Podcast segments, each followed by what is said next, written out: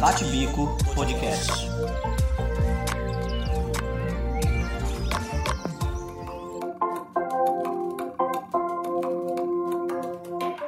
Fala pessoal, sejam muito bem-vindos a mais um episódio do Bate Bico Podcast. Meu nome é Marcos Pérez e hoje a gente está aqui para discutir um tema muito importante, mais um tema importante, né, dentro da nossa grade de episódios, é, dentro do universo da observação de aves. Mas primeiro, deixa eu apresentar para vocês a galera que está aqui conosco hoje. Vamos começar pelo Luiz tá mais próximo aqui de mim, Minas Gerais. Se apresente aí para nós, Luiz. E aí, galera, beleza? Então, eu sou Luiz Alberto, de Pompéu, Minas Gerais, como disse o Marcos. É, atualmente eu trabalho como auxiliar é, numa empresa de consultoria ambiental e atuo como guia é, de observação de aves lá na minha cidade e na região. Legal demais, Luiz. E também aqui com a gente, mais um, um membro da equipe do Bate-Bico, né? A equipe que foi renovada recentemente. Então, tem muitas pessoas nos bastidores, vocês vão conhecendo eles aos poucos. O Luiz faz parte também e também está aqui conosco o Tiago, lá do Paraná. Se apresente para nós, Tiago. Olá, pessoal. Sou Tiago Amaral. Falo aqui do interior do Paraná, Cruzeiro do Oeste, quase fronteira já com o Paraguai. Sou observador de aves, sou funcionário público estadual aqui. Nas horas vagas, são muito poucas, costumo observar aves por onde eu passo. Bacana. E para completar o time de hoje, a gente estende o tapete vermelho para nossa convidada ilustre, é a Tati Pongilupe. Se apresente para nós, Tati. E aí, pessoal, tô falando aqui das terras do Caparaó, no Espírito Santo. Eu sou bióloga, ornitóloga e observadora de aves, né? Me sinto muito mais observadora de aves do que ornitóloga, para falar a verdade. Trabalho com as aves desde 2004, já trabalhei com um monte de coisa, com viroses, com conservação de aves no South Brasil e atualmente estou atuando como guia. Não atualmente, né? Porque com essa pandemia tá meio difícil de trabalhar, mas já faz uns três anos que estou trabalhando como guia de observação de aves. Excelente. Excelente. E antes da gente entrar no tema mesmo, pessoal, queria dar dois recados bem rápidos. O primeiro deles é uma errata de um assunto que a gente falou no último episódio, o episódio sobre as mulheres observadoras de aves. É, a gente citou que não há mulheres dentro do, da Sociedade Brasileira de Ornitologia. Porém, a gente queria citar o Comitê Brasileiro de Registros Ornitológicos, o CBRO. Tá? Então, só essa pequena correção aí. A Sociedade Brasileira de Ornitologia tem sim membros mulheres. E o segundo recado é que, devido a vários pedidos de, de ouvintes, de amigos que queriam apoiar financeiramente o Batibico Podcast, né, que atualmente é mantido com o recurso dos, dos, dos integrantes, é, o pessoal solicitou bastante e a gente abriu uma campanha no Apoia-se, apoia.se barra Batibico Podcast. Quem quiser apoiar, é, é uma cobrança mensal que é feita valor mínimo, se eu não me engano, tá, é 5 reais que coloca lá no, na plataforma. E a gente agradece demais quem puder contribuir.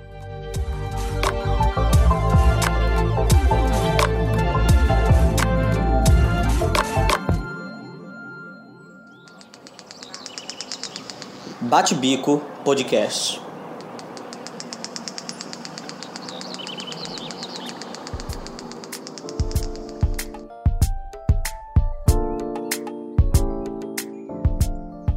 E já entrando no tema, hoje nós vamos discutir sobre boas práticas na observação de aves. Como muita gente deve deduzir, muita gente já sabe, a gente na observação de aves, a gente está entrando no ambiente dos, das aves, de outros bichos, né? a gente entrando no ambiente natural. Então existe uma série de cuidados que a gente precisa tomar, né, para fazer isso de uma forma ética, de uma forma responsável, sem prejudicar as aves, sem prejudicar os, os demais organismos daquele ambiente. Então a gente vai discutir um pouco, uma conversa um pouco rápida aqui sobre isso, porque é um tema bem extenso bem complexo, né? Alguns tópicos bem polêmicos. Então a gente vai é, aos poucos discutindo. E eu queria é, iniciar a discussão pelo já começando no, na polêmica, né? É, vamos ver nossos convidados. O que, que vocês acham sobre o uso do playback? Pois é, né? É, como você disse, é polêmico mesmo é uma coisa que a galera, principalmente iniciante, né, que a gente vê, é abusando muito do, do, do uso do playback, usando aquelas baguncinhas, aquelas chamadas agonísticas, e a gente percebe na cara que o bicho fica muito estressado. Então, acho que isso tem que ser bastante conversado é, entre os birdwatchers, entre os observadores de aves, entre guias e seus clientes, é, porque infelizmente eu já presenciei bicho abandonar ninho por causa disso. Sim, isso esse, eu acho que esse tema, né, o, o uso ou abuso de playback é um dos mais polêmicos, né? Diverge muitas opiniões sobre esse tema. Então, temos desde os extremistas que defendem o não uso em nenhuma hipótese de playback, somente escutar o que está cantando ali, registrar o que aparecer, e já temos os mais comedidos que aceitam o uso, que o fazem, conseguem fazer de forma é, menos com menos interferência possível, né, de forma comedida ali, e vamos aos outros extremos que utilizam o playback de forma totalmente desregrada, totalmente exagerada mesmo, que acabam interferindo grande e negativamente né, no, no habitat da espécie desejada. É, esse tema realmente gera muita polêmica. Eu lembro de sempre ouvir de várias pessoas que, ah, não, mas não tem problema, isso é frescura, não tem estudos no Brasil, varia, varia de uma espécie para outra. Enfim, eu também acredito que varia muito de uma espécie para outra,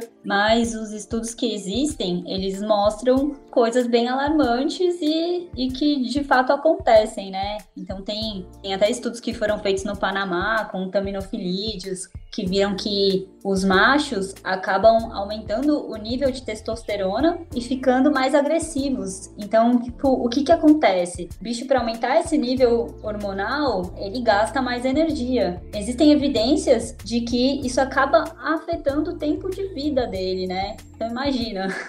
São coisas que a gente acaba não pensando, né? Tem outras questões que dizem também, por exemplo, enquanto você tá tocando playback, o que acontece? Muitas vezes o bicho fica ali respondendo, né? Isso é notório, a gente fica vendo. E aí o que acontece? Muitas vezes ele tá achando que ele vai perder o território dele. E aí a fêmea que tá ali vendo tudo aquilo, ela começa a achar que aquele macho não é tão bom assim quanto ela pensava, porque ele tá perdendo aquele território pra, pra aquele outro macho que tá ali, né? E que na verdade é o playback. então tem casos, tem estudos que eles já viram que, que a fêmea, inclusive, acaba fazendo cópula extra acaba. E aí a paternidade dos filhotes que estão naquele ninho não é daquele macho do território. Então acaba causando efeitos bem, bem consideráveis e que isso deve acontecer aqui, né? Porque a gente vê, tem, tem vários relatos por aí, né? De bichos que, que sumiram depois do abuso de playback, de vários locais. Então eu acho que a gente tem que ser muito cauteloso, principalmente durante o período reprodutivo das aves, né? Isso especialmente com espécies ameaçadas nem se fala. E tiver um ninho, então, eu acho que zero chance, né? Não tem que usar playback em ninho. E a gente já ouviu relatos de pessoas usando playback ninho. Então, eu acho que, que a gente tem que, que usar o playback com muito cuidado e com muita consciência, principalmente, né? Acho que prime em primeiro lugar é o bem-estar da ave. Em segundo lugar é a gente ver super bem. E em terceiro lugar é a gente ter uma super foto. Eu entendo que todo mundo quer ver bem, todo mundo quer uma boa foto, mas a gente tem que pensar, né, o que que isso está causando ali para aquela espécie. Então, é, acho aí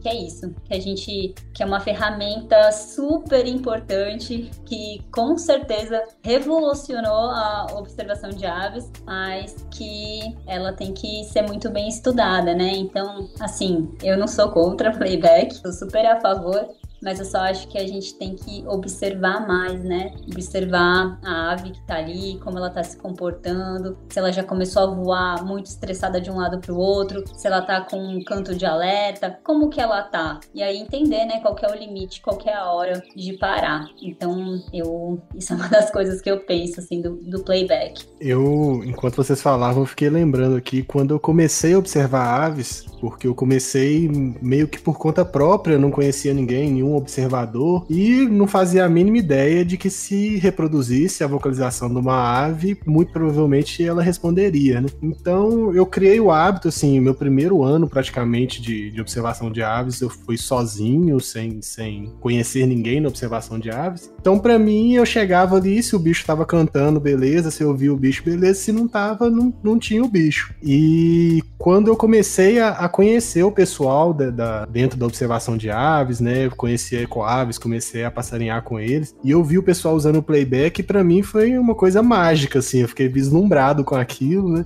E comecei a usar em toda a passarinhada. Eu tava lá com a caixinha tocando e tal. E com o tempo eu fui aprendendo e vendo o quanto que, isso pode ser prejudicial se a gente usar indiscriminadamente. E por opção pessoal mesmo, eu hoje em dia eu praticamente não uso playback quando eu, quando eu estou sozinho. Mas é questão pessoal mesmo, não me preocupo muito com quantidade de espécies nem nada. Então, quando eu estou sozinho, eu praticamente já não uso mais playback. Pois é, é igual como disse a Tati, o playback revolucionou a observação de aves. Graças ao playback, muitas espécies foram descobertas, né? Espécies raras, descobertas em localidades onde não eram descritas antes. Porém, é, isso é, é claramente, em algumas ocasiões, a gente vê que afeta o bicho. Igual comentaram aí também, o bicho, gente, ele larga o, o que ele tá fazendo para ir responder o playback. Um macho acha que é outro macho ali invadindo o território. Às vezes até a fêmea vem no playback, às vezes o bicho tá ali no ninho, deixa o filhote ali exposto para predadores, ou até ele mesmo fica exposto para predadores ali enquanto ele tá no puleirinho ali respondendo playback. É, eu acredito que um ponto de maior importância é a gente ter em consideração o local que a gente está utilizando esse playback. Porque eu costumo passarinhar aqui na, na minha região sozinho, em matas quase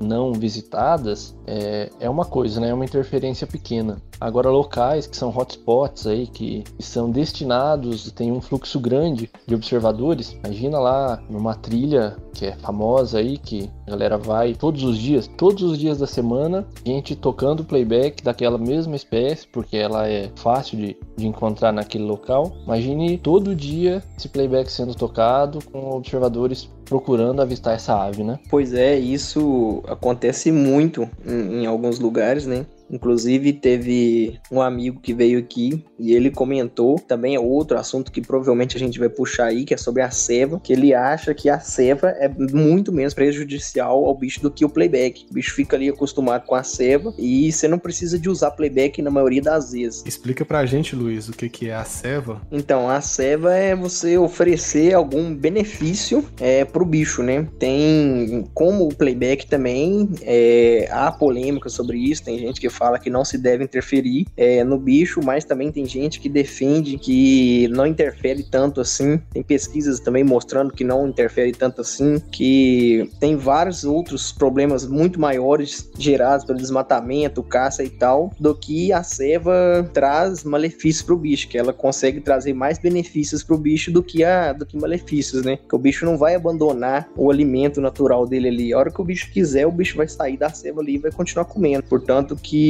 a galera percebe isso muito em comedouros, na, principalmente na Mata Atlântica, né? Que chega no, na primavera e no verão, os bichos somem dos comedouros. Eles vão mais durante o outono e o inverno. É verdade isso. Até tem o comedouro aqui em casa e a gente percebe muito, né? Até agora, assim, início de abril, não tinha praticamente nada no comedouro. Agora começou a ficar lotado de bicho. E chega lá para setembro, outubro, já fica morto de novo. Então, assim, a gente vê que não é uma coisa que está interferindo, né? E eles não ficam aqui o dia inteiro, eles ficam um pouco, dão uma volta, voltam. E se isso realmente estivesse interferindo, eles ficariam o ano inteiro, né? E eu concordo totalmente com isso que você falou, Luiz. É, eu acho que é melhor ter um bicho cevado, é, até falando de espécie ameaçada, né? Do que você ficar ali com vários grupos, indo várias vezes no, no mesmo indivíduo e ficar tocando playback, né? Eu acho que não, não é uma das grandes questões questões, né? Muita gente levanta isso como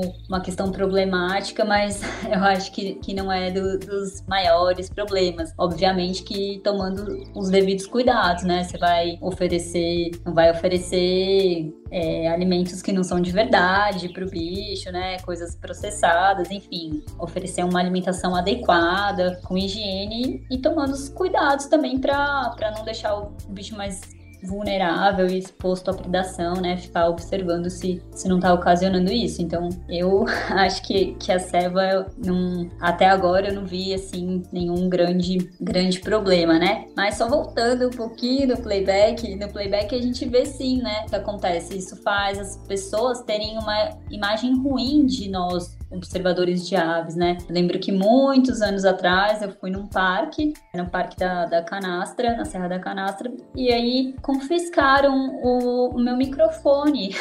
Não podia entrar com equipamento de som porque tinha uma cláusula no plano de manejo que proíbe o playback no parque. Se eu não me engano, isso é até hoje, não tenho certeza. Porque o que acontecia? As pessoas iam lá, mesmo na época reprodutiva, e tocavam playback do Pato Mergulhão, que todo mundo sabe que é super ameaçado. Então, o que acontece? Por causa das atitudes de algumas pessoas, de um pequeno grupo de pessoas, todos acabam pagando por isso, né? E aí a gente acaba sendo praticamente criminalizado, né? Tanto que eu tive meu equipamento confiscado, depois queriam criar, a gente demorou muito para conquistar as primeiras instruções normativas e regras para que a gente pudesse visitar os parques sem ter que ter alguém olhando, ou às vezes teve segurança que fez o observador de aves se retirar de parques. Então, tudo isso por causa dessa coisa, né, que paira sobre a observação de aves, né, que ah, o observador de aves é, vem aqui, faz muito playback, estressa os bichos. Aí uma outra coisa que já tem a ver com outro assunto que a gente vai entrar, né, que é mudar o ambiente, ah, veio aqui colocou visgo. Então, eles criam uma imagem de que a observação de aves é super ameaçadora. E aí não querem ver a gente nem pintado, né? Então, nos últimos anos a gente conseguiu desconstruir essa imagem que foi criada por causa de alguns. E aí é isso, né? Agora a gente precisa manter e precisa que todo mundo siga né, essas, essas condutas éticas. E eu acho que a grande questão de, de tudo isso é porque a observação de aves ela teve um boom. Então muita gente começou a observar aves. E o que acontece? Muita gente começou sozinha, né? Então às vezes o exemplo que aquela pessoa viu, como ela aprendeu, com quem ela aprendeu, foi dessa forma. Então eu acho que cada um de nós tem que ser o exemplo dessa conduta ética para os outros, né? Porque é só assim que as pessoas novas vão aprender. Eu, eu acredito que muita gente faz, não é por maldade, mas é porque foi como aprendeu. É verdade. Eu lembrei aqui de alguns casos que eu já, já presenciei, né? De pessoas que simplesmente não se importam, assim, com, com o bicho, né? Teve uma situação que a pessoa estava exagerando no playback e, e não só eu, quanto outras pessoas que estavam próximas também, questionamos sobre aquilo e a pessoa falava, ó, enquanto o bicho não chegar onde eu quero que ele chegue para poder fotografar, eu não vou parar. E foi uma situação, assim, bem, bem complicada, bem tensa, assim, gerou um certo atrito, né? No momento ali ele parou, mas eu tenho certeza que depois ele continuou com a mesma postura. E eu acho que é nessas pequenas coisas assim, a gente vai, é, reforça com um, fala com o outro. O pessoal que tá iniciando é bom a gente alertar sobre, sobre esses riscos, né? Pra, porque aos poucos a gente vai mudando esse comportamento e, e como, como a Tati bem disse, a observação de aves tá, tá em crescimento no Brasil agora, né? Apesar de ser uma prática bem antiga fora do Brasil, no Brasil a gente está em pleno crescimento. Então, se a gente chega com uma postura dessa e gera essa imagem ruim para as administrações, principalmente dos parques públicos, pode se tornar até um empecilho, né, para a gente praticar essa atividade. Pois é, so, e igual eu comentei que eu sou guia de observação de aves, né? De vez em quando a gente vê é, a galera mesmo que a gente tá guiando que eles não, tipo, a, a gente, eles não percebem que o bicho tá ali é, no, no ambiente dele, que o bicho faz simplesmente o que, que ele quer. A galera quer que você coloque o bicho onde que a pessoa, onde que ele quer, quer que você garanta que o bicho vai aparecer com playback e tal. Você explica pra pessoa, gente, olha, o bicho aparece uma vez e tal, aí o bicho aparece, a pessoa não consegue a foto e quer que você continue torrando o bicho no playback. Ou aí você fala, gente, o bicho tá estressado, já tentamos uma vez, já tentamos duas e o bicho não apareceu, vamos tentar outro. E aí a própria pessoa larga você de lado e vai lá tocar o próprio playback. Muitas vezes é aqueles chamadinho mobbing lá e ferve de bichinhos, bichinho tudo estressado, tudo agonizando lá ao redor, procurando o predador ou o outro bicho que tá sendo predado, né? Que o sabiá lá é um sabiá sendo predado, se não me engano, um que é famoso aí. Ou a caburé, os bichos ficam doidos procurando cadê a caburé. E é muito agonizante mesmo a gente ver esses agonísticos sendo, sendo usados assim, principalmente perto de ninho. Verdade.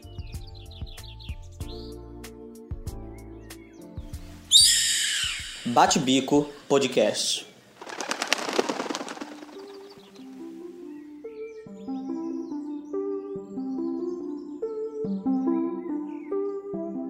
E E, e, já aproveitando, né, que a gente está, né, o Luiz citou o ninho, é um próximo tópico que a gente considera muito importante ser discutido é o que fazer ou o que não fazer quando a gente percebe que está na área do ninho de alguma espécie, mesmo que não seja aquela espécie que a gente está buscando, né? Tanto o Luiz quanto a Tati já citaram, né, que é, o playback pode afetar muito na, na atividade reprodutiva das aves, né? É, mas tem alguns outros aspectos também que a gente precisa discutir sobre isso. É, gente, os, os ninhos são uma questão muito delicada, né? Que apesar de ser, quando a gente acha um ninho, principalmente de uma espécie rara, vou até usar um exemplo bom aqui, Maria Leque do Sudeste, né? Então, se achou o ninho, é a oportunidade de ver a ave com leque aberto. E aí, o que acontece? A gente, todo mundo quer ver, né? Uma cena dessa é imperdível e então fazer uma foto mais ainda. E aí tem alguns cuidados que eu acho super importantes da gente tomar, né? A distância que a gente vai ficar do ninho, não alterar a hábitat, né? Eu já ouvi falar até de, de gente que arrancou o galho que estava na frente, arrancou o galho do ninho e depois colocou o galho do ninho em outro lugar, amarrou o galho. Então,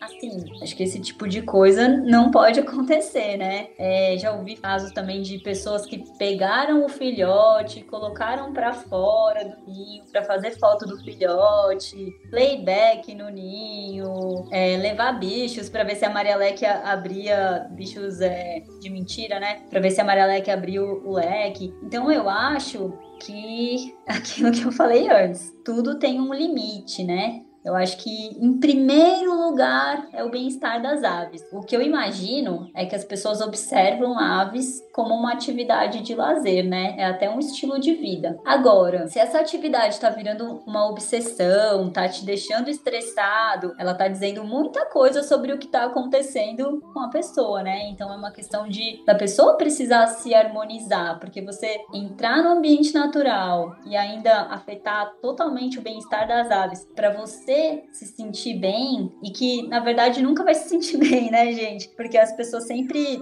É uma coisa nossa, né, do ser humano. A gente sempre quer mais. Aí você conseguiu aquela foto assim, aí você não tá satisfeito ainda. Você vai querer daquele jeito. Aí quando você consegue, você quer melhor ainda. E aí acaba virando uma coisa louca, né? Sem limites e a qualquer custo. E aí é mais uma vez isso, né? Colocar a mão na consciência olhar, observar. Tem um ser ali, é um, é um outro ser vivo como você, vivendo a vida dele. Então, assim, ter essa empatia, né? Não é um, um, objeto. E eu até vi um vídeo esses dias do Adriano Gambarini, que é um fotógrafo de natureza, que eu achei muito interessante. Ele contando que ele ficou três anos fotografando o pato mergulhão e que o que além de, assim, a, a foto ela eterniza o momento, né? Mas que o mais interessante para ele, assim, as fotos, claro, foram um prêmio, mas foi como ele conseguiu as fotos, né? Todo o processo de estar tá ali observando a natureza de perto, a calma e a paciência de esperar cada momento. Então eu acho que a gente precisa, né?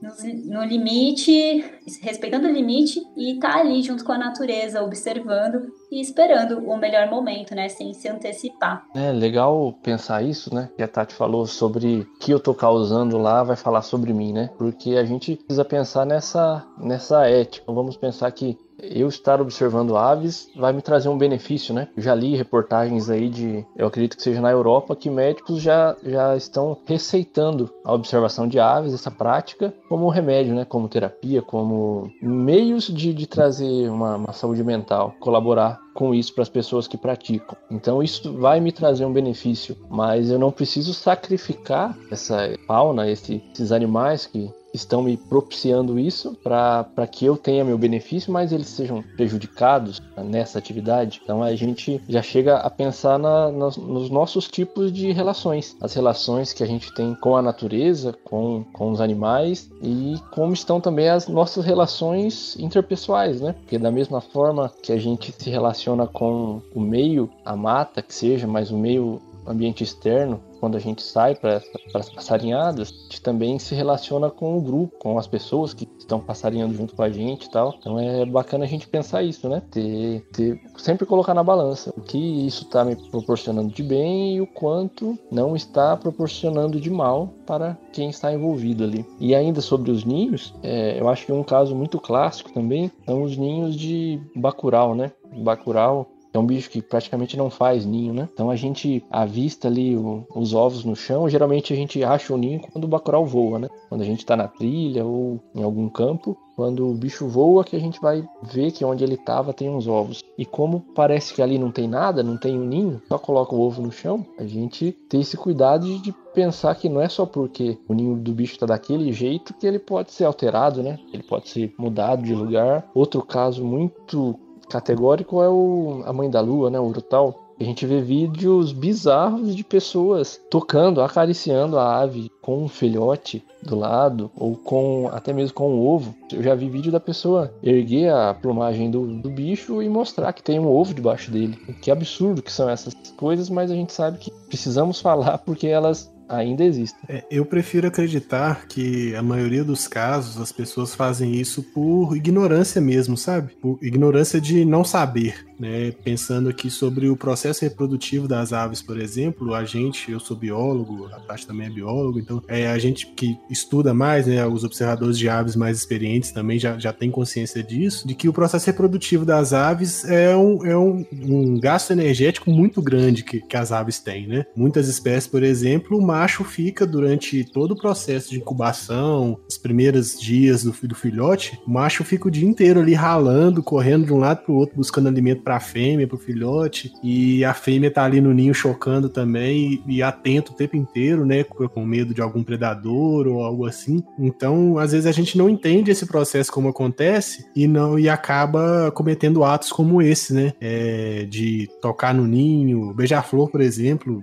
Sim, inúmeras vezes eu, já vi em campo o ninho de beija-flor com os ovos lá e nenhum dos. Do, nem a fêmea nem o macho próximo ou chocando aqueles ovos, né? Eles dão, eles dão uma saidinha e muita gente chega, quer fazer uma foto de mais perto, quer tocar nos ovos, quer tocar no ninho, porque normalmente são ninhos bem bonitos, né? Dos beija-flores. E isso pode ocasionar até o abandono do ninho, né? E um outro caso que eu me lembrei aqui, eu não. Tava até tentando encontrar aqui exatamente onde foi é uma foto no Aves que o pessoal descreve a situação é numa coruja buraqueira que eles se aproximaram do ninho da, da coruja sem saber que tinha um ninho ali. Quem já teve oportunidade de estar próximo ao ninho da coruja buraqueira já observou esse comportamento delas, que a primeira coisa que elas fazem é voar para longe do ninho para que o predador, né, o predador em potencial não encontre o ninho. E numa situação assim, a coruja buraqueira foi predada por um outro animal que eu não vou me recordar agora qual foi. E assim, as, o pessoal ficou perplexo com o que aconteceu ali, né? Eles não tinham percebido que tinha um ninho, quando eles se aproximaram, a coruja voou, e nesse, nesse intervalo veio um predador e pegou a coruja. Então, às vezes, um ato assim, impensado, às vezes até não percebido da, nosso, né? Acaba prejudicando a ave de uma forma bem complicada. É, exatamente, Marcos. Até é, você me fez lembrar de uma coisa. É, comigo já aconteceu algo bem parecido com o que você descreveu. É, andando num lugar de cerrado, um filhote filhote de codorna amarela voou e ele acho que ainda não tava, já não voam muito bem, né? Aí não tava ainda sabendo muito bem voar, caiu do lado de um carcará, foi predado na hora. E aí eu me senti super mal. Então, às vezes, por mais, mesmo a gente sem querer, né, acaba causando isso, só a nossa presença ali já tá causando uma alteração. E aí, então, quando a gente chega com mil intervenções, por isso que a gente tem que sempre tomar muito cuidado. Pois aí, uma coisa igual a Tati comentou aí, é, que é bom deixar claro, né? Que às vezes a galera vai achar que nós estamos criticando todo mundo que faz isso. Não, gente. Todo mundo aqui né, que nós tá comentando, nós já erramos também. Nós vamos errar, que o ser humano é, vai continuar errando. Mas só que conforme a gente vai adquirindo esse conhecimento, sabe? Que tá, vamos passar para frente, isso causa um mal pro bicho. A gente vai, vai errar mesmo sem querer? Vai. Mas se a gente souber controlar o mais controlar mais possível, quanto mais possível a gente controlar, melhor vai ser para a gente e principalmente para os bichos, que são o que mais importa na observação de aves.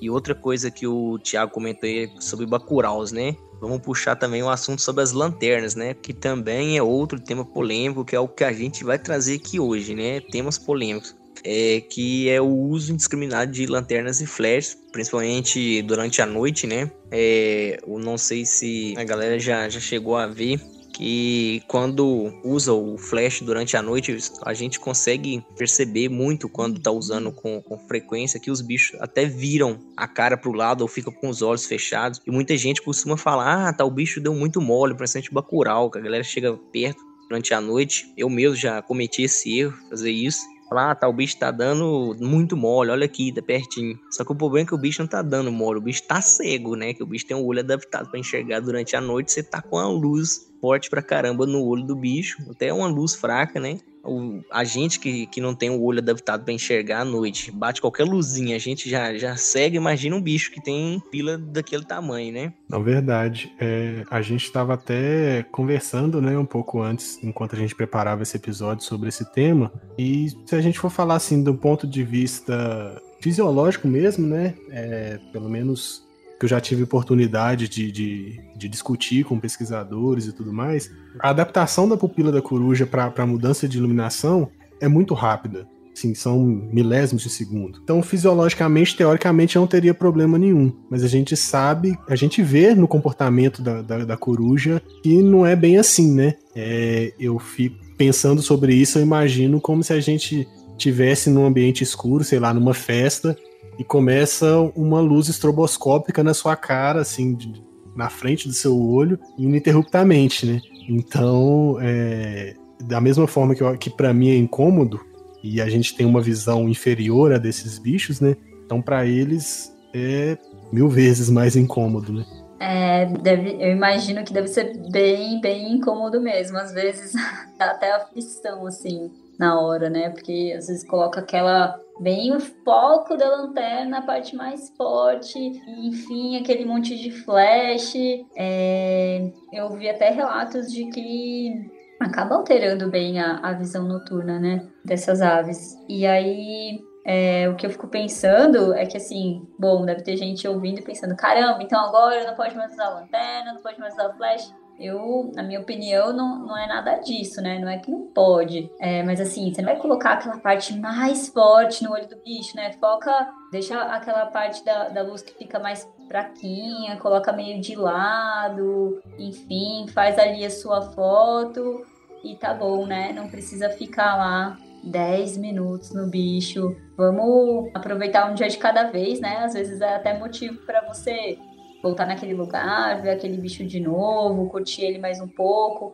Então, aproveitar o que dá em cada momento, né? E não querer ficar meia hora ali com a lanterna no, no olho do bicho, né? É, eu, particularmente, tenho pouquíssima experiência de passarinhar à noite, né? De corujá, uma galera fala. É, infelizmente, a, o principal motivo é a falta de companhia, né? Você sair para ambientes é, naturais de dia desacompanhado dependendo do local, já não é muito aconselhável, né? Agora à noite é pior ainda. É, mas eu, eu creio que é a mesma questão do playback. É, vai interferir? Vai. Se a gente conseguir fazer isso comedidamente, vai interferir o menos possível. Então, é, é exatamente o que a Tati falou. Você conseguiu ver o bicho, deu algumas fotos ali, não vamos sugar o, o bicho até. É, essa é outra questão de pensar em tamanhos de grupo, né?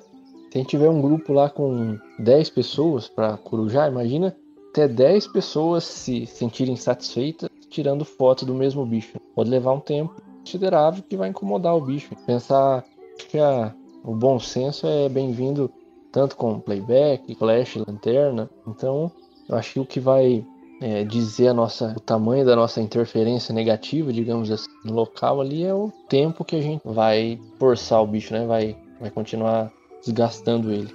Eu vejo, repetindo, é, é como o playback. A gente usar comedidamente, nosso impacto, nossa interferência vai ser mínima, pequena. Eu costumo brincar que, não só na observação de aves, né, na vida como geral, se a gente fizesse mais uso do bom senso, 90% dos nossos problemas estariam resolvidos. Né? Porque o bom senso é válido em toda situação, é, na vida mesmo. É, é, engraçado, né, que o episódio é, seria boas práticas na observação de aves e a gente cuidar para não falar de más práticas. O, o tema são boas práticas, mas o que a gente mais precisa e acaba falando são as más práticas. É, Tiago, é bem isso, né? É... é falar, nossa, parece um muro das lamentações. A gente tá aqui só falando de coisa ruim, coisa chata, mas é, eu acho que é necessário, né? Porque acaba, às vezes, tem, tem gente que faz isso e que nem se dá conta, né? Do, do que isso causa. Então, eu acho que é mais, funciona mais como um alerta do que não fazer. E aí, até falando dessa questão de bom senso, né? A gente estava discutindo outro dia, tem um grupo, né? O que é bom senso, o que é, qual que é o limite, o que é ética, né? Isso varia de pessoa para pessoa, né? O que é ético para um não é para o outro. O limite de uma coisa vai até um lugar para um e para o outro vai mais, para outro vai menos. Então, como essas coisas variam muito, é por isso que a gente tem os códigos de, de conduta, né? Códigos de ética, boas práticas na observação de aves. Até existe um documento oficial, né, do governo federal, que foi feito pelo CEMAV, que é o Centro de Conservação de Aves do ICMBio. Então, nesse código de, de ética e conduta na observação de aves, eles citam várias dessas questões que a gente está falando, né? Muito do que a gente está falando aqui já, dessas orientações, estão super alinhados com o que está lá no código de ética. Então, se alguém tem dúvida sobre isso, né, vale a pena consultar, porque eu acho que, que até essa questão da ética e do bom senso, né, eles variam muito de pessoa para pessoa.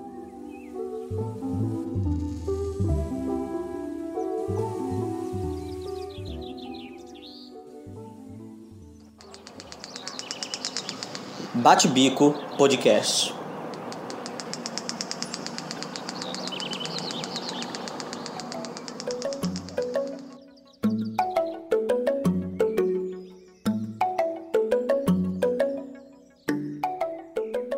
Assunto para puxar, né? O Thiago chegou a comentar o número de, de participantes numa passarinhada. É, é, muito comum a galera reunir uma turma grande aí, é, pelo menos era antes dessa pandemia, né? E sair aquele tanto de gente para passarinhar a, atrás dos bichos. Gente, além de não ser o melhor jeito para ver os bichos, além de ser muita gente e a gente ver menos bichos, a, a, gente vê a degradação que é muita gente pisoteando a área, é, casos famosos aí, né, que a gente fica sabendo aí da galera indo atrás de bicho ameaçado, pisoteando o capim onde é que o bicho raro é encontrado. Ou pisa, trupica no ninho, no ninho de outro bicho sem ver. Igual já foi comentado várias vezes aí, casos famosos. Cuidado é com 10, 20 pessoas andando, gente, não é a galera olha andando para cima, andando pro lado e sai pisoteando tudo ali que tá na frente e sem perceber sai igual um gado pisoteando um pasto. É verdade. E, e a gente não tá querendo falar assim, não, tem que sair pra passear com duas, três pessoas no máximo. Não, não é isso, né? É só porque a gente precisa ter cuidado com o ambiente mesmo, né? Volta naquele tópico que a gente citou lá atrás, é, quando estava discutindo sobre o ninho, sobre o playback, é, quanto mais a gente provoca alterações no ambiente, pior vai ser para os organismos que estão naquele local, não só as aves, né, no, no ambiente em geral. Então, sei lá, é, assim, pessoal aqui em BH, na, na Ecoaves, eles faziam muito um, um evento, juntavam uma galera mesmo nos parques urbanos aqui de BH para poder observar aves. Era uma forma de divulgar a prática, de chamar novas pessoas, né? E tinha evento que dava, sei lá, 25, 30 pessoas pessoas. E se a gente pensar, ah, então dessa forma não dá para fazer, dá para fazer. Só a gente organizar, separa em pequenos grupos, né? Fica três vai para um lado, três vai para o outro, quatro, cinco no máximo. Então, assim, dá para a gente buscar alternativas, né? A gente não precisa limitar é, a quantidade de pessoas na nossa passarinhada, na maioria dos casos, né? Alguns casos específicos realmente precisa ser limitado por, por especificidades do, do, ambiente mesmo, às vezes do parque que limita, mas é, a gente tem alternativas, né? Que, que, que permitem a gente fazer esse, esse tipo de evento. Pois é, isso acontece muito quando, por exemplo, surge algum bicho raro em alguma região e a gente vê aquela demanda, aquele tanto de gente indo de uma vez ver o ver o, o bicho ali naquela, naquela localidade. E aí a galera divulgando assim, 20, 30 pessoas no lugar ali, pisoteando atrás do bicho e tocando playback, cada um tocando playback num canto, ou todo dia a galera indo lá tocar o playback. organiza direito, gente, que dá para todo mundo fazer o bicho direitinho, dá para todo mundo ver.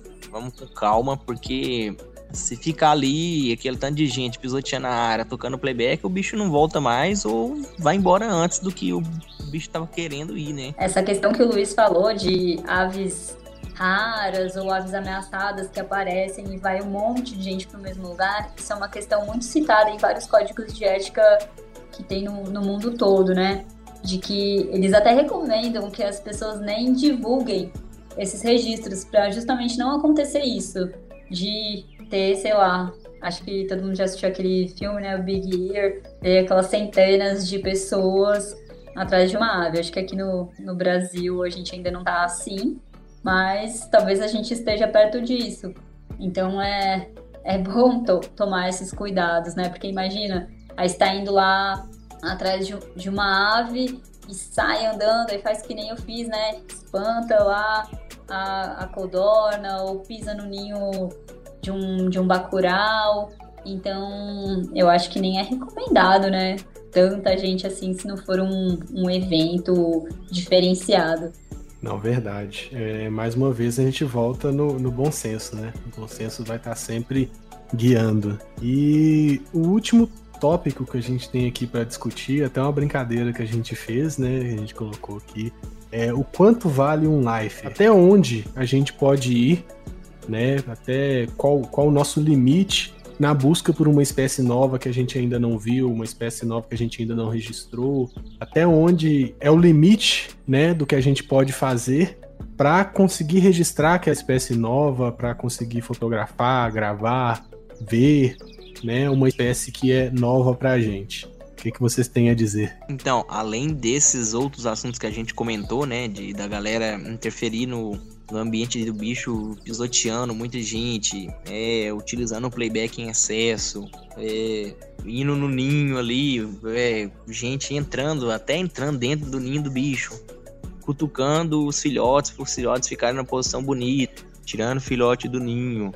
E tem vários outros casos da galera que, como se diz, que é o life a todo custo, né? A galera que pega foto da internet e posta o sino delas, registra né, é, o bicho numa cidade e posta para outra, edita a cor do bicho para o bicho parecer outro bicho. Isso aí são muitos casos que acontecem.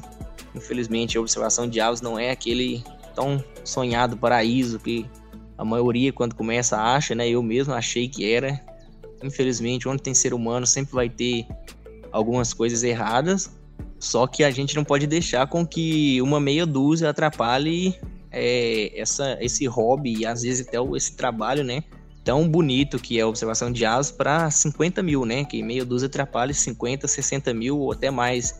Não tem os números exatos, infelizmente, no Brasil. E isso não atrapalha não só os bichos, né? Atrapalham pesquisas também, como é no caso dessa galera que falsifica isso no, no Wikiaves, no eBird, na Taxos. É, essa galera falsifica isso nessas plataformas estão causando um mal não só para eles, né? Porque isso provavelmente deve ser algum jeito de, é, não sei, alguma doença, algum jeito de, de, de, a pessoa querer inflar um ego, uma coisa assim.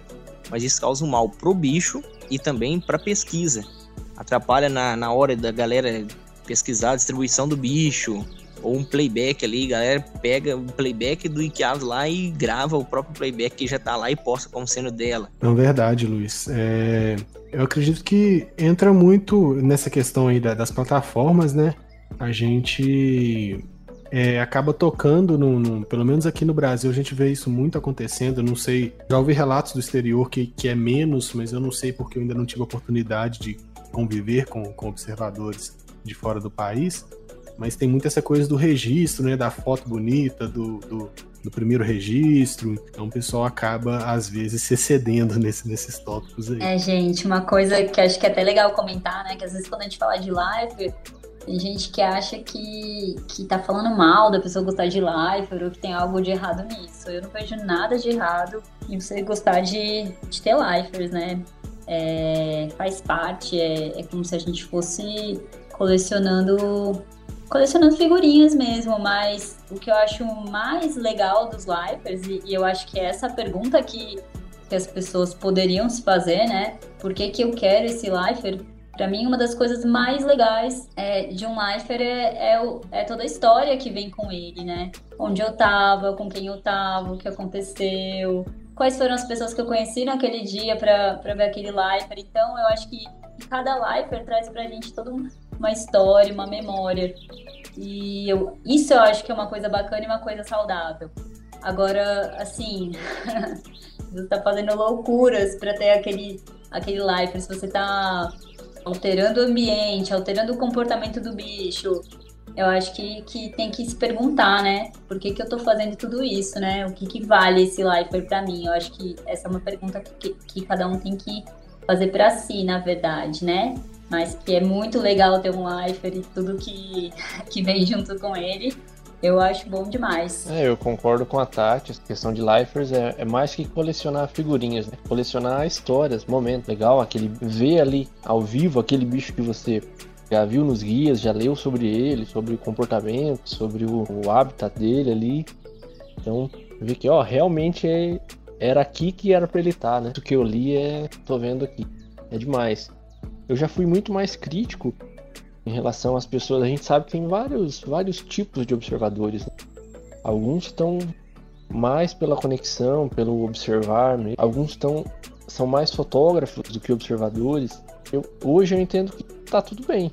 Cada pessoa tem o seu, as suas motivações e se a pessoa importante para ela é fazer foto, tudo bem. Tá tudo bem se ela não se esse interesse dela não for é, buscado aí acima de qualquer coisa, né? De qualquer custo para as aves, digamos assim. E outra coisa que a gente chegou a comentar também anteriormente é o cuidado que a gente precisa ter, pode englobar quanto vale um lifer, mas com a entrada nas propriedades particulares, né? Porque o Brasil é muito vasto, tem uma diversidade de, de ambientes, de culturas tremenda. Então eu posso falar daqui da minha região, que tem muito plantio de cana.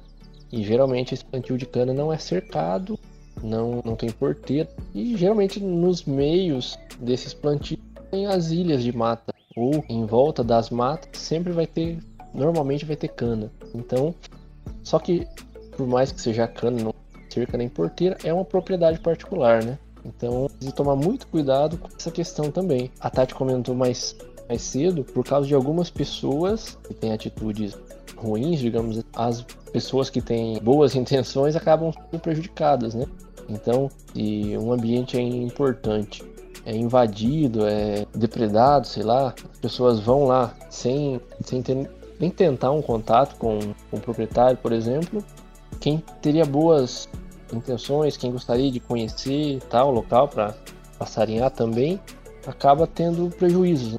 Infelizmente, a gente é julgado muito pelo negativo, né? Então, se um observador é, cometeu atos lá negativos, então as pessoas tendem a julgar todos os observadores por aquele ato negativo, né? Que foi cometido. É, eu nesse nesse quesito aí eu preciso fazer uma meia culpa. Eu passei por uma situação, assim, numa das minhas últimas passarinhadas antes da, da, da pandemia, assim, de, de pensar assim, ah, é uma área muito vasta, quase nunca tem ninguém né, nesse, nesse, nesse terreno. Então eu vou entrar rapidinho, só fotografar um bicho ali que eu já sei onde tá e tal. E acabou gerando uma situação bem complicada, né? É, mas realmente é, um, é, até um risco à vida, né, de, da pessoa, porque normalmente essas propriedades rurais o pessoal tem armas, né? Então é, pode ser bem perigoso. Só voltando um pouquinho lá no, no, no assunto dos life, só um, uma história legal que eu, que eu me recordei aqui é quando a Tati fala da, da, da, história, né, por trás da gente conseguir fotografar, conseguir ver uma espécie que a gente tanto queria. É, eu lembrei recentemente a gente acompanhou é, a Fernanda Fernandex, lá de, de, Brasília, atrás do Caburé Canelado. E foi muito legal, assim, é, é, vendo ela correndo atrás de informações, pergunta uma pessoa ali, pega uma referência do lado, procura artigo, lê, pesquisa bastante sobre a espécie. E ela chegou num, nível de conhecimento assim sobre a espécie, fazendo essa revisão para procurar o bicho, que ela, quando ela saiu para procurar, ela achou em vários pontos que já eram bem explorados e ninguém percebia, assim, sabe? Queria saber se vocês têm mais alguma coisa a falar dentro que a gente discutiu, se ficou algo ainda pendente para dizer. Ah, eu queria só acrescentar uma coisa aqui que tem a ver com a parte que a gente que falou de lanterna, flash, com essa questão de, de luz, né? É uma coisa que não sei se é tão utilizada, mas é, são os laser pointers, né? Para mostrar o passarinho. É fantástico também, ajuda muito, principalmente para quem tem um pouco de dificuldade de achar o bicho ou quando o bicho tá muito escondido em algum lugar. E aí, só que o que acontece? Muita gente às vezes coloca o laser em cima da ave, mas o, o, ideal e o mais adequado, assim, é você colocar do lado, explicar que, sei lá, tá pro lado esquerdo, tá pro lado direito, tá acima, tá abaixo. Então é, é só,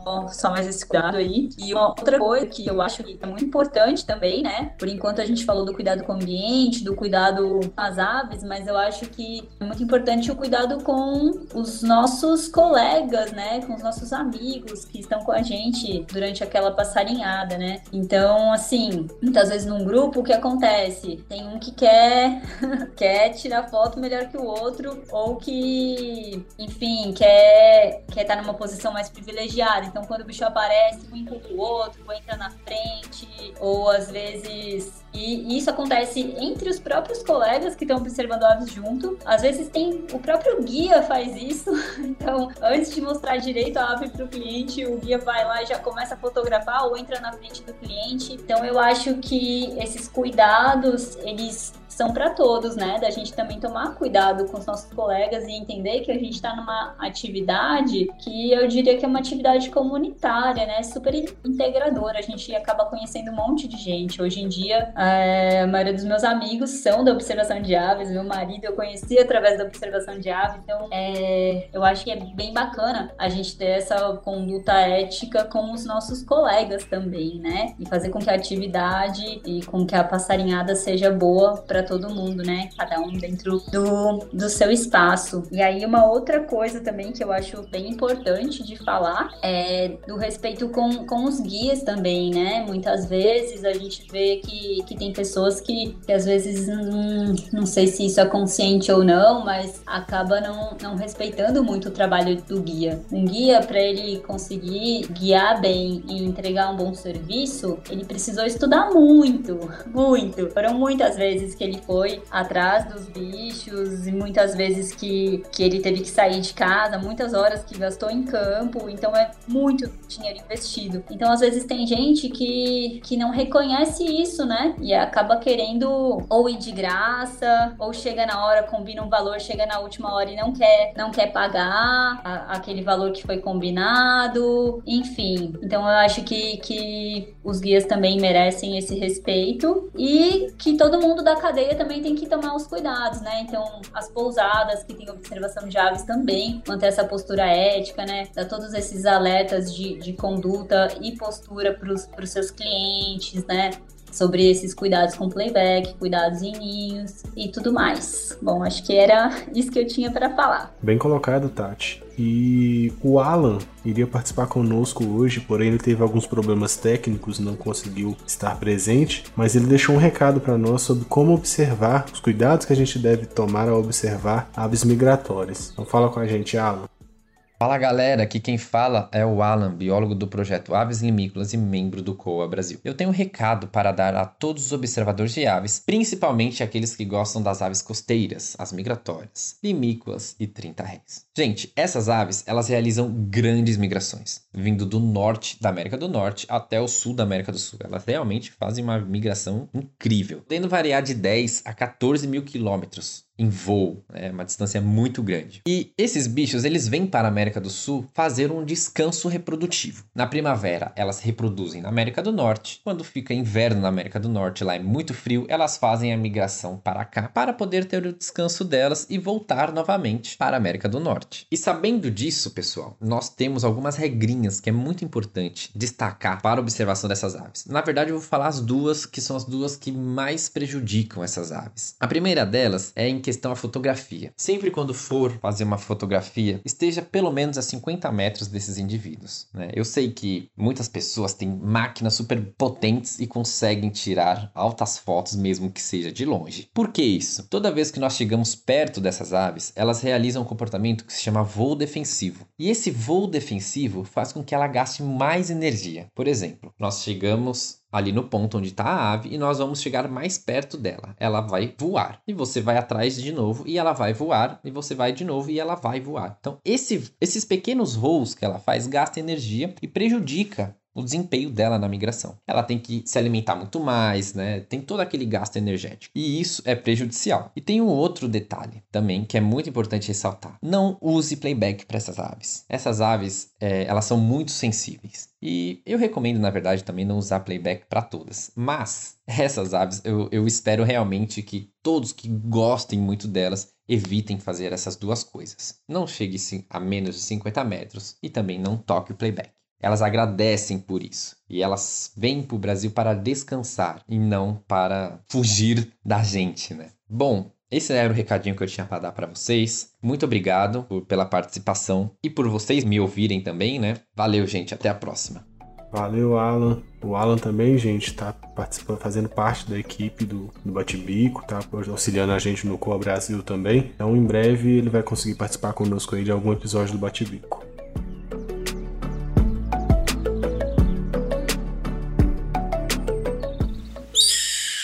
Bate Bico Podcast.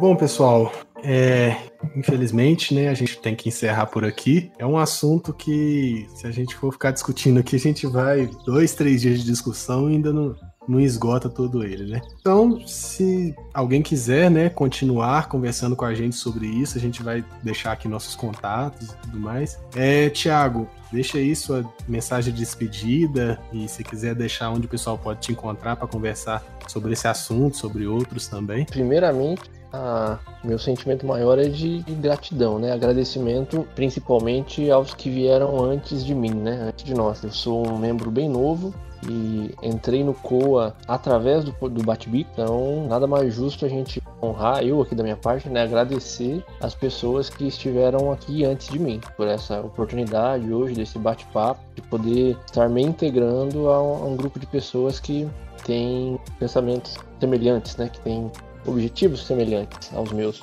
E é, nos finalmente aqui, eu acho que a gente é, retoma tudo o que foi dito, né? Tudo vai do bom senso, mesmo que a Tati tenha dito lá que o bom senso é algo muito subjetivo, né? Para uns é uma coisa, para outros é, é outra, mas que a gente possa estar nas nossas passarinhadas pensando na nossa relação com o meio natural e na nossa relação interpessoal, né? Com as pessoas, de procurar sempre manter a cordialidade, o companheirismo ali Geralmente a gente passarinha tem quando a gente sai em um grupo, mesmo que seja pequeno, tem pessoas de vários níveis, né?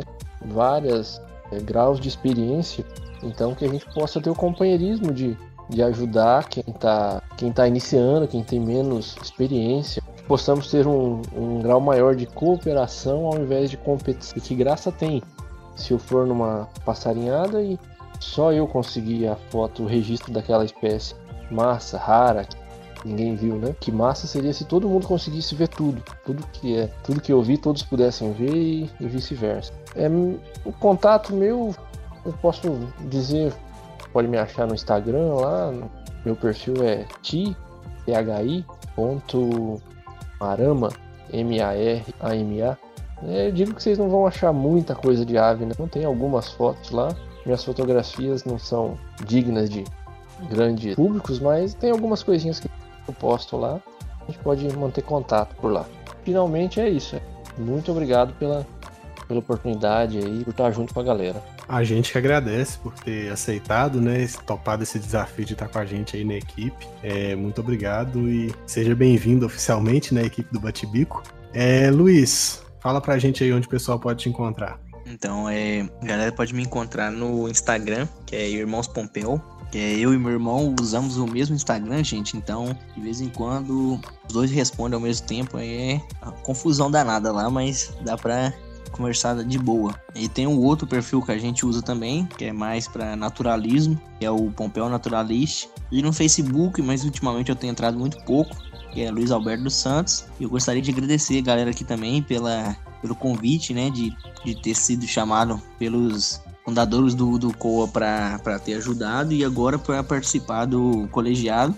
Agradecer essa galera aí e vamos pôr o pau para quebrar aqui e vamos filmar esses projetos aí que vem muita novidade boa por aí, gente. Bacana demais. É, eu sou suspeito, gosto muito desses meninos Luiz e Afonso, né? A gente costuma brincar que os dois são uma pessoa só. E se tem um lugar, se tem duas pessoas que, que sabem encantar os ralídeos, são esses dois, né?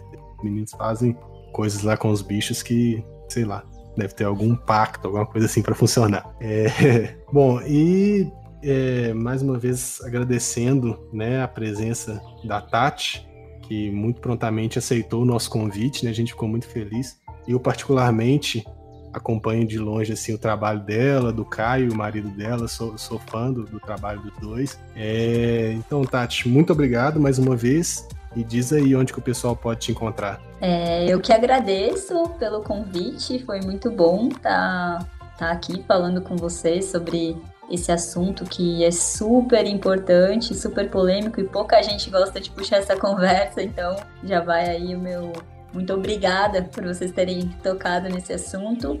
E para me encontrar é só, pode ser através do Instagram ou do Facebook, é Tati é P de pato, O-N-G-I-L-U-P-P-I. E é isso, eu queria deixar só uma mensagem final aí, né, pra gente pensar, cada um, qual é o exemplo que, que a gente quer ser, né, para os nossos amigos observadores, para aqueles que estão iniciando, né? Então, para que a gente possa ser aquilo que a gente imagina de, de melhor, né?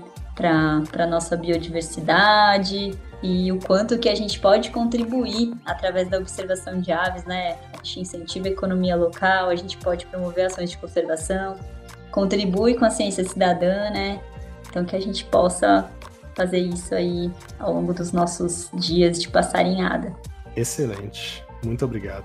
É, se alguém quiser é, me encontrar, né, tem meu Instagram, marcos.rperes. Tá meio largado as traças lá, quase não posto nada, mas tá lá, de vez em quando a gente posta uma outra coisinha. E no Twitter, é Marcos R. Pérez, é, vai encontrar lá toneladas de piadas de qualidade duvidosa, mas eu compartilho muita coisa de passarinhos lá também. Se alguém achar que vale a pena, pode me seguir lá que a gente segue de volta e troca uma ideia. É, e também, né, pedir para poder seguir as redes sociais do Coa Brasil, no Instagram, arroba Coa Brasil, né, no, no Facebook também, Coa Brasil, e no Twitter, o Twitter do, do Bate-Bico, que é, é arroba Bate-Bico Podcast. Né? Então, todas as novidades, curiosidades, a gente está sempre compartilhando lá no Twitter também. Vai ser um prazer ter vocês lá conosco. É, só reforçando, né, a nossa campanha de financiamento coletiva está aberta apoia.se barra Podcast. Então, quem puder, quem quiser é, contribuir, a gente agradece muito. E é isso. Muito obrigado pela companhia de vocês até aqui. Cuidem-se, usem máscara, álcool em gel e até daqui 15 dias.